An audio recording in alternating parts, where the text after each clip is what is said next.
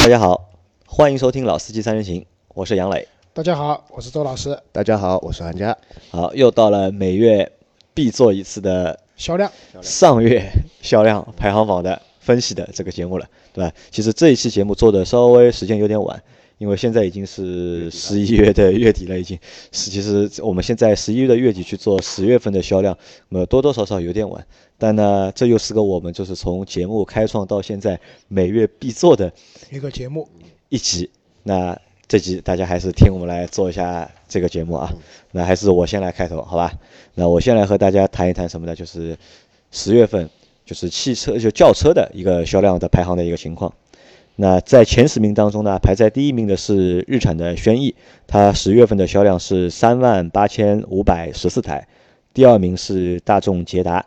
三万八千一百五十七台，第三名是大众桑塔纳，三万六千八百三十一台，第四名还是大众的速腾，三万两千零九十四台，第五名别克英朗，三万一千五百一十七台，第六名福特福睿斯，两万八千九百零六台，第七名大众宝来，两万八千零十四台，第八名吉利帝豪 E C 七两万七千。零三十三台，第九名，五菱的宝骏三幺零两万五千九百八十三台，第十名，丰田的卡罗拉两万五千九百零七台。那这个是就是前十名的销量，就是其实我们可以可以很很简单啊，就是听我报了这个销量之后啊，大家可能就是印象最深的，我觉得应该还是大众，对吧？对，在前十里面，大众排了几辆？三辆？呃，不止，四辆，二三。四四辆四辆对吧？捷达、桑塔纳、速腾和那个宝来，就是可能可想啊，就是这四辆车又是就是典型的就是 A 级车，嗯，那可能我觉得在就是中国的就是 A 级车市场，就是特别是那些就是相对来说入门的 A 级车市场，被大众就是牢牢把控。然后这个也可以和就是我们后面去看的那个就是 SUV 的那个排行有的区别是同样是个区别，就是在轿车的就是前十名里面，除了宝骏。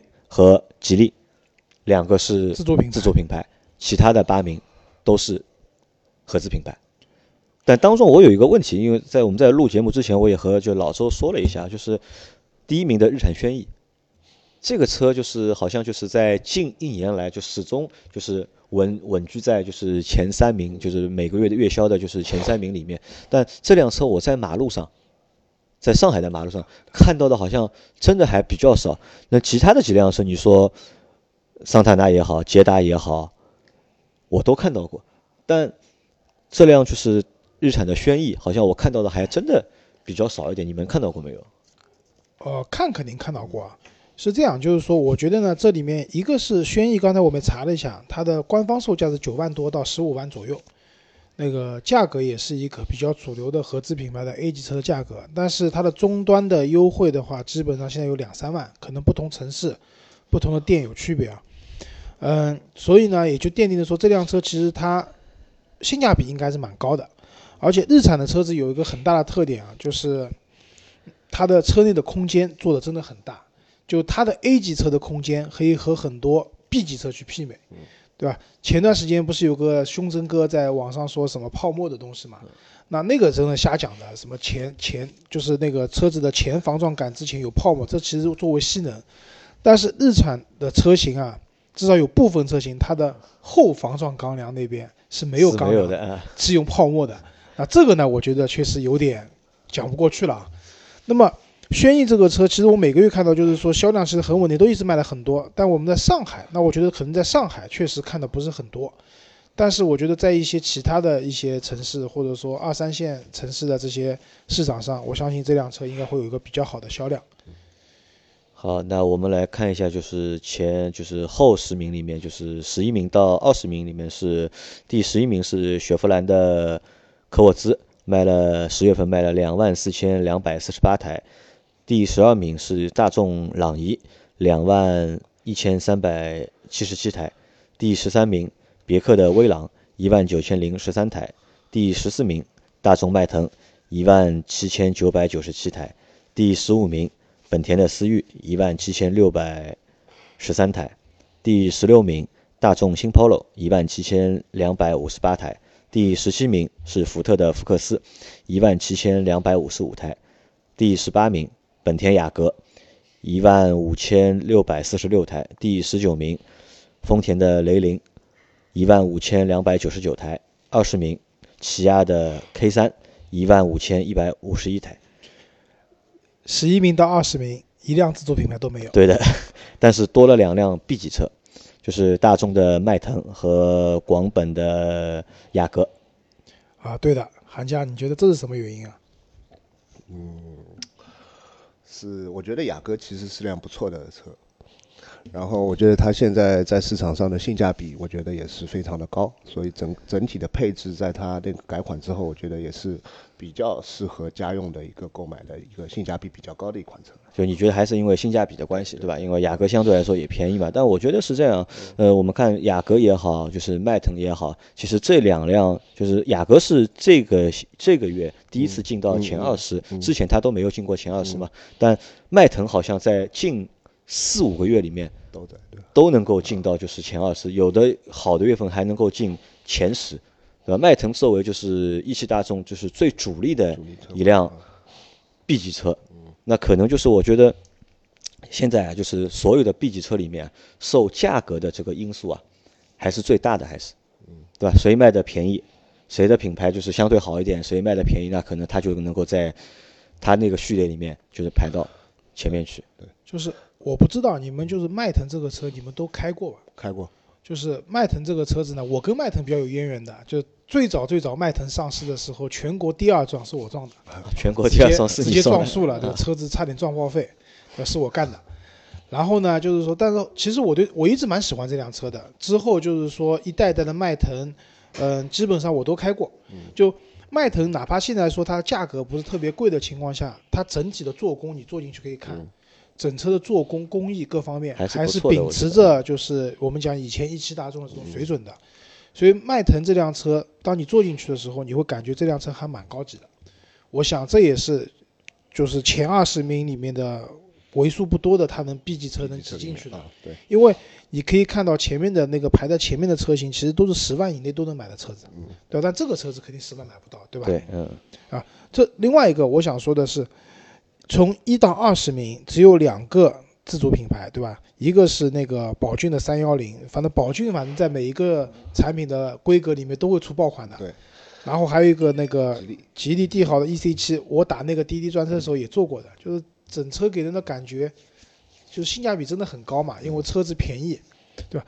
但是为什么自主品牌这里少，跟我们等会儿讲的 SUV 是相反的？因为我觉得，就是我们现在的合资品牌，它造的轿车，A 级车也好，特别是 A 级车，它的价格已经下探到很低了。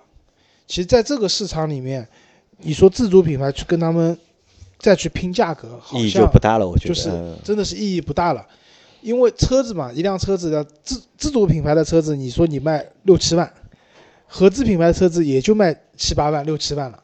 那相对来说，大家在选择的时候，可能在轿车市场真的是合资品牌的天下了。因为能够像做到宝骏五三幺零那个还是毕竟比较少嘛，因为三幺零卖的便宜嘛，就五万多就可以买了就。对吧？但是宝骏的车子有个特点，就是它的特别便宜的车子是牺牲了，比如说安全气囊对的啊，很多配置都没有。没有 ABS 啊，那这些东西是用牺牲了这些配置去换它的销量的。那我觉得啊，存在具有道理嘛，但我个人还是觉得这种行为不太好。那我在前面就是我们在说前十名的时候，我有一个东西漏说了，就是别克的英朗，因为我们知道英朗是在上个月换代了嘛，就是出了就是一点三的，就是三缸的英朗。那在这个榜单里面，就是英朗还是卖了三万多辆，就是我很好奇啊，到底是之前的库存还没卖完还，是新车还是就是新车卖了就是？十月份的销量，嗯理论上还是库存。应该还是库存，因所为以新的英朗具体怎么样，我们要看这个月的这个月销量榜单出来以后才能知道。因为我觉得可能就是你换了一个三缸的发动机之后啊，就是可能消费者啊就不会就是马上，认可呃，对对对对，其实也是对三缸没有就是太大的一个信心吧，我觉得。因为现在其实市场上对这三缸这个，其实三缸也是趋势的。你看宝马也出三缸了，对吧？很多品牌都有三缸发动机。那别克这款三缸发动机现在主主体来看，其实车子的震震动啊这些东西其实抑制的还不错，但是这辆车子就是说它在速度上去以后的动力储备，包括它的噪音的问题，可能还是还是问题吧，我觉得。那这个东西也需要大家慢慢的去接受吧。好，大家可以去看一下，就是后后面那些排名里面，就你们两位看看有什么哪几辆车是值得说一下的吗？那首先我觉得就是 BBA 是蛮厉害的，你看它的车不便宜，对吧？奥迪 A 六有，A 四也有，A 四也有，对吧？A 三也有，对吧？然后宝马的五系，奔驰的一级，一级，奔驰的 C 级，对吧？但这个榜单因为宝马的三系没有了，就前五十名已经进不去了。啊，那我说一下，就是在排名第四十七名的是本田的飞度，十月份卖的是九千零三十辆，对吧？这号称就是神车的 GK 五嘛，但是它的这个销量啊，好像还不怎么就是给力啊，我觉得。他是韩家刚刚写过一篇，就是关于新的就是 GK 五的文章，对吧？你是怎么看这个问题的？因为其实 GK 五卖的也不贵啊，也也也就在十万左右，对吧？那为什么它挤不到前面去？它的销量只有九千多辆？因为它毕竟是一辆两厢型的车啊，两厢的车。首先觉得两厢型的车在国内市场还是韩家就是一语中的啊，就是其实我觉得还是吃了这个两厢的亏，对吧？如果 GK 五有三厢版的话，估计这个销量可以再上去个百分之五那一定很丑，还是不一定。其实以前飞度有三厢版车子的呀，对吧？但是我觉得也未必。其实这个车就是两厢好看，三厢不好看的。那它的人群是很特定的这群人。那我觉得它有这个销量，也是以它的现在这个生命周期来讲，对吧？也是一个比较合理的数字。对，它也不是什么新车。嗯。然后在那个一七年，就是广州车展发布之后嘛，它的外观更加改了运动、运动偏运动的一个套件。然后我觉得接下来我们可以看一下这辆车在今后的一个销量，新车会怎么样？那我估计啊，可能可能还是和这个榜单的情况会差不多，和这个数据还是会差不多。你要上，其实也。也真的是蛮蛮难上的，没有，因为飞度的话，其实啊，总体来讲的话，它这个车子现在也没有什么走量的任务，对吧？走量的任务可能放到别的身上去了。那然后我看到就是别克的君越，君越是排在第三十八名，它十月份卖的是一万一千零三十七台，但是我找了一下，在我们榜单前五十名里面，我没有找到别克的新君威。那这个我也觉得是我让我就是蛮意外的一件事情。我不意外，你觉得不意外？嗯，就是打着运动的外观走舒适路线，这辆车定位是很模糊的。如果是这样的话，我当然去买君越了，我还买君威干嘛呢？啊，对，因为我觉得这个就是销量倒挂的这个情况，可能和什么有关？和他们之间的售价倒挂也有关。就是从从从级别上说，就是君越其实是比君威是高级的，嗯，但是现在的售价级别是一样的，都是 B 级车，只是它的取向不一样，取向都有高级。我觉得是君越会可能会更高级一点。而且这次广州车展一八款的君越出来了，而且还增加了那个就是高端的那个 Av Avenue 的那个版本版本。我想君越如果说它的市场的上的那个优惠保持的比较好的话。这个销量可能还要再往上走一点，但新的就是改款出来之后啊，可能就我觉得价格就不会像现在降的那么多了，因为现在卖，因为这个是十月份的数据嘛，对吧？他那个时候我看过嘛，十月份的时候就是君越的价格 要比君威便宜啊。对，因为君威是全新一代的车型。对，嗯。君越的话，这次一八款其实也就是个升级，所以它的优惠我觉得应该还会保持在这个水平上面的。好，你觉得还会的，对吧？好，那我们可能就看到下个月再看啊。好，来，老周现在来说一下，就是关于 SUV 的排行啊。SUV 这个销售数量的等级明显要上去一个等级了啊。第一名，对吧？千年老大哈弗 H 六，四万九千零十五辆。那第二名，宝骏的爆款宝骏五幺零，四万五千零四十七台。然后第三名的话，大众途观，三万七千九百七十一台。第四名的话是吉利的博越。三万零一百三十八台，第五名荣威 X 五，两万八千两百零三台。第六名的是广汽传祺 GS 四，两万五千六百三十八台。第七名长安 CS 七五，两万五千四百八十六台。然后第八名的话是别克的昂科威，两万两千一百六十台。第九名日产的奇骏，两万零四百二十一台。第十名的话是东风风光五八零，一万九千七百七十一台。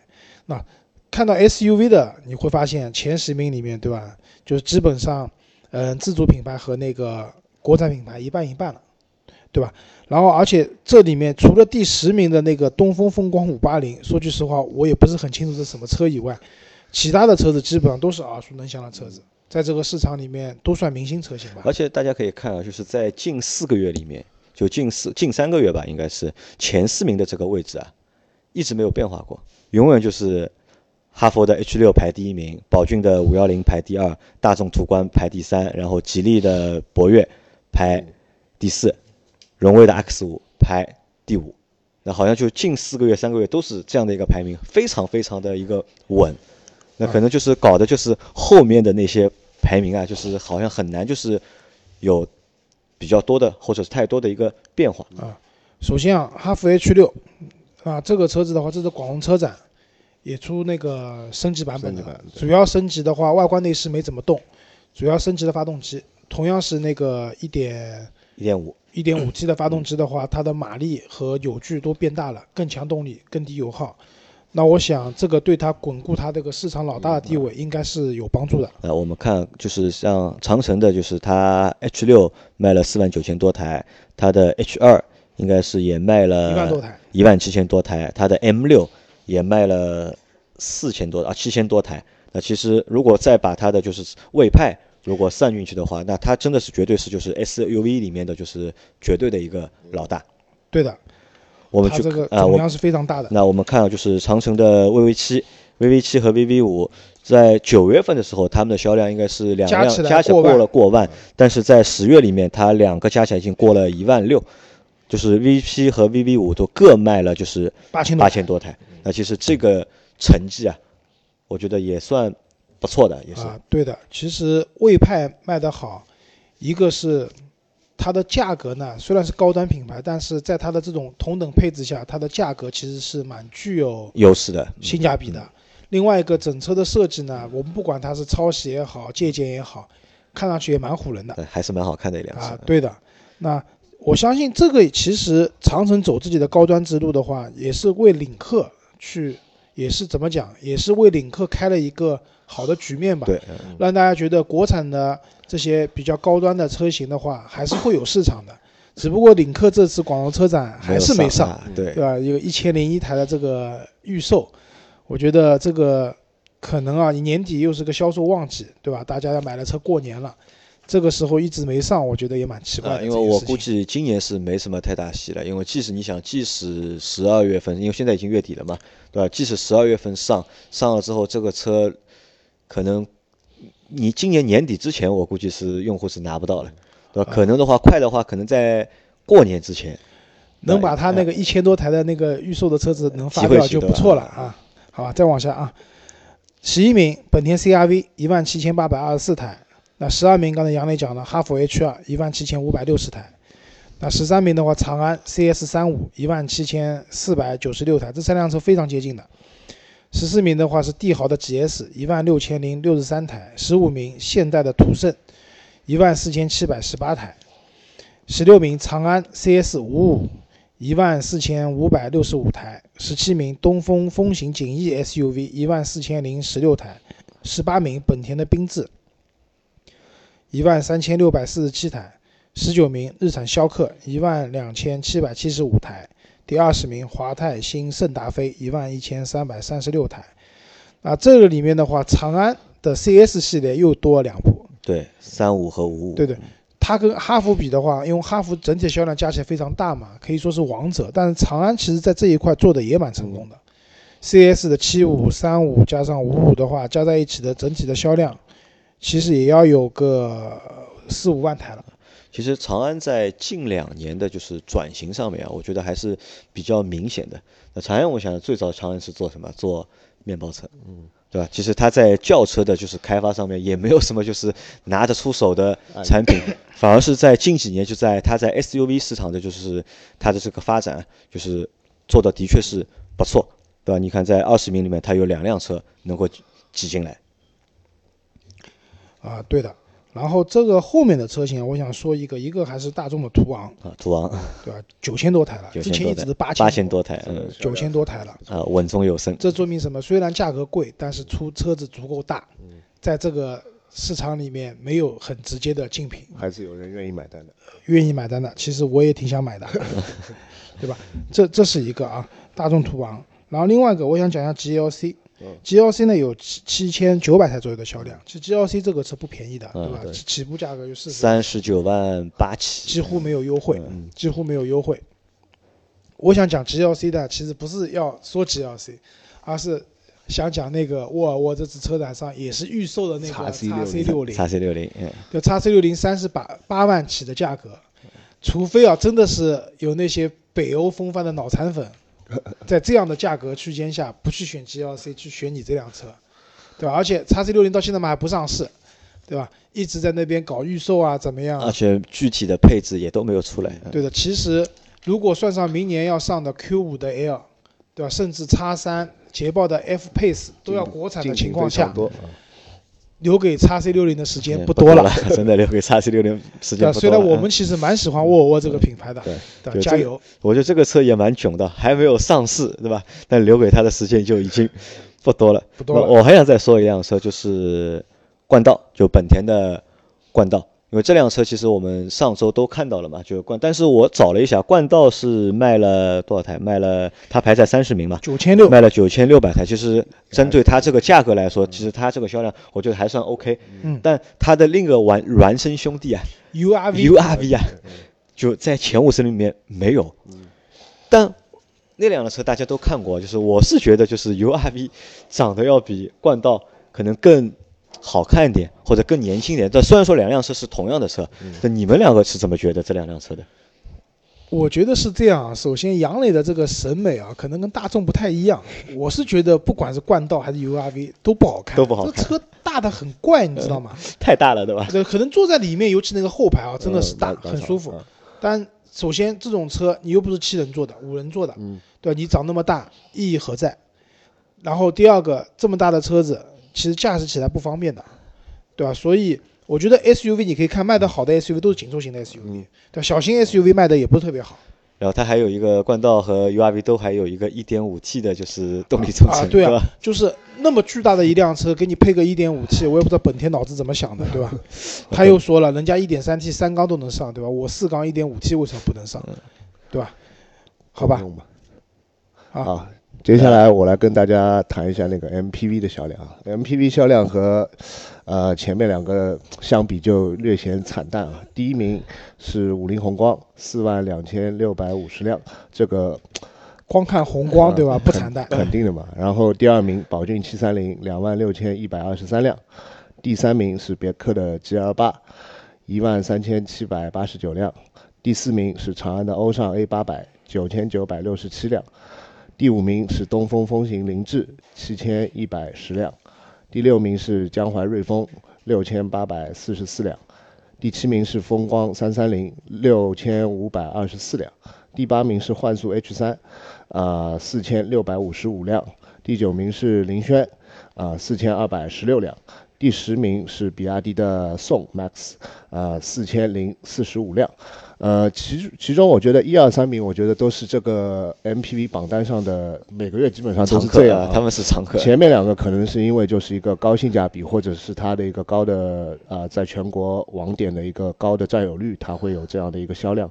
呃，G L 八我呃肯定是因为别克的一个品牌效应，或者是它在绝对是其实它在嗯 G 二八，它它那个产品的那个段位基本上也没有对手，没有对手，对那，是真的是找不到对手，除非和那些进口的，就是 MPV 去做比较。嗯如果是国产的话，就基本上是没没有对手前。十名里面，我倒想特别和两位谈一下，就是比亚迪的宋 MAX，因为这辆嗯这辆车我最近在路上看到过很多，基本上嗯能看到很多。我觉得这个车最近其实在一些营销啊、广告方面也投入了蛮大的一个力度。呃，其实我个人认为这辆车的设计其实是蛮漂亮的。蛮漂亮的，对吧嗯？但蛮漂亮的话呢，我觉得就这个，如果你说到宋 MAX 了，嗯那可能我们还要提一提，就是别克的别克的 GL 六，GL 六，对对吧？那在我的心目当中，嗯这两辆都是属于就是不怎么能满足家庭需求的家庭嗯 MPV。对我们之前出过一篇文章，就是嗯讲怎么样的车子符合家庭使用的标准，对吧？嗯，其实像宋 MAX 或者 GL 六，在我们看来，嗯、都不怎么符合，都不能完全符合真正符合那种对多座位有需求的家庭的使用。那么，那首先来讲就是这两辆车上市时间都不长，嗯就送比亚迪送的 Max 要比 G L 六再早早一个月上市，嗯对吧？对，呃，我们看 G 二六卖了，好像也卖了三千多台3000啊其多台实这个成绩不差啊，对，对对于一辆新车来说，对吧？对于这个 MPV 这个市场分类来讲，嗯这两辆车在上市那么短的时间，达到这样的一个都能达到一个这样的一个至少进到前十几的这样的一个榜单的话，那说明还是有一部分的消费者。喜欢这种这样的一个配置，啊但是回过来说，总体需要这样的一个车型的还，是太少了。就就是消费者的基数啊，嗯相对来说还是低。对对，因为其实如果你说我要去买，比如说 G 幺八这样的车，嗯或者宝骏七三零这辆车，那你肯定是比冲着比较那个 MPV 的这种方向去的。嗯但是买比亚迪那个宋 MAX 或者说 GL 六的话，那它还有竞争对手，比如说是旅行车，嗯，对吧？虽然我座位可能没你多，对吧？对啊，因为你跟如果跟 GL 六比的话，一般的轿车就比它少一个位置。对。但是你说论放倒后排以后的后备箱空间的话，旅行车其实更有优势的，对，对吧？那么。我还是觉得在这个市场里面啊，就是市场的需求肯定在的，嗯，但是 MPV 市场现在总体来看，就是长得好看的车子，然后大小又合适的，嗯嗯，那车子少。还是少，就是还是缺就是好的产品。最后我们来聊一聊，就里面本田有两辆啊，这个最近我们办公室也有也有同事买了一辆，呃，就是排名第十四名的本田奥德赛和排名第十七名的本田艾力绅。艾力绅，啊、我们前段时间都去 4S 店看过了这两辆车，然后，呃，两位是怎么想？因为最后我们同事买的是艾力绅，啊啊、啊，首先来看啊，这两辆车，如果你从动力总成底盘的角度来看，这两部车就是一部车，对对，就是一辆车嘛。对吧？然后之前几个月，我印象中是艾力绅呢比那个奥德赛卖的要多那么，多一点，多个几百台、上千台。但上个月呢，艾力绅卖的少了一点，少了两百台。但总体来说，就是三千多台、四千台的这个水平了。对，对，再高也高不到哪里去了。那么之前我们陪同事去买这个车，我同事我们同事最后是选的艾力绅嘛。艾力绅，嗯那为什么我们先去的那个广汽，嗯广汽本田看了奥德赛？那奥德赛首先呢，就是它那个嗯，给到我们看到那个豪华版二十四万九千八的，就是相对的价格比较，嗯，比较就是价格比较适中的这款车呢，嗯、我觉得也不是配置偏低，该有的基本都有了，嗯，对吧？然后但是呢，奥德赛这个车子啊，它的车身尺寸明显是比艾力绅小一圈，小一点圈，嗯。这个最直观的反映在什么地方？其实乘坐空间几乎是一样的。嗯。后排、第三排、第二排、第一排都一样。嗯，最直接的反应是在它的后备箱上，后备箱，艾力绅的背呃后备箱明显要比奥德赛的要深很多，然后而且要长一点。对对，因为它们车身的长度差了嗯。十厘米左右，五十厘米，对，这十厘米其实都反映在了一个后备箱上。后备，箱，嗯嗯。对吧？然后再看爱迪生啊，第一，爱迪生因为车身尺寸大了，所以外观看上去各方面啊都更大，更更霸气，更霸气。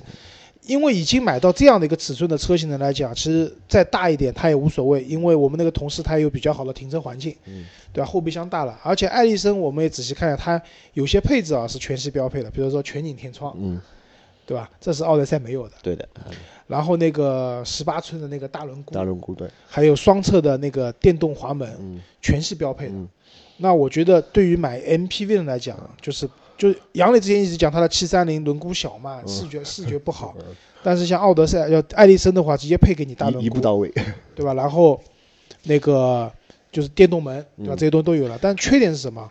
两个车型基本上都没有那个电尾门。电尾门，我们看到了有电尾门那辆车是是 4S 店后期加装的，嗯。关的时候嘎吱嘎吱直响。说句实话，涩不行。嗯，那我觉得像这个车的话，如果你再仔细研究一下市场或者消费者的需求的话，像这种很高的后备箱的话，原装的电动门应该来一个，我觉得。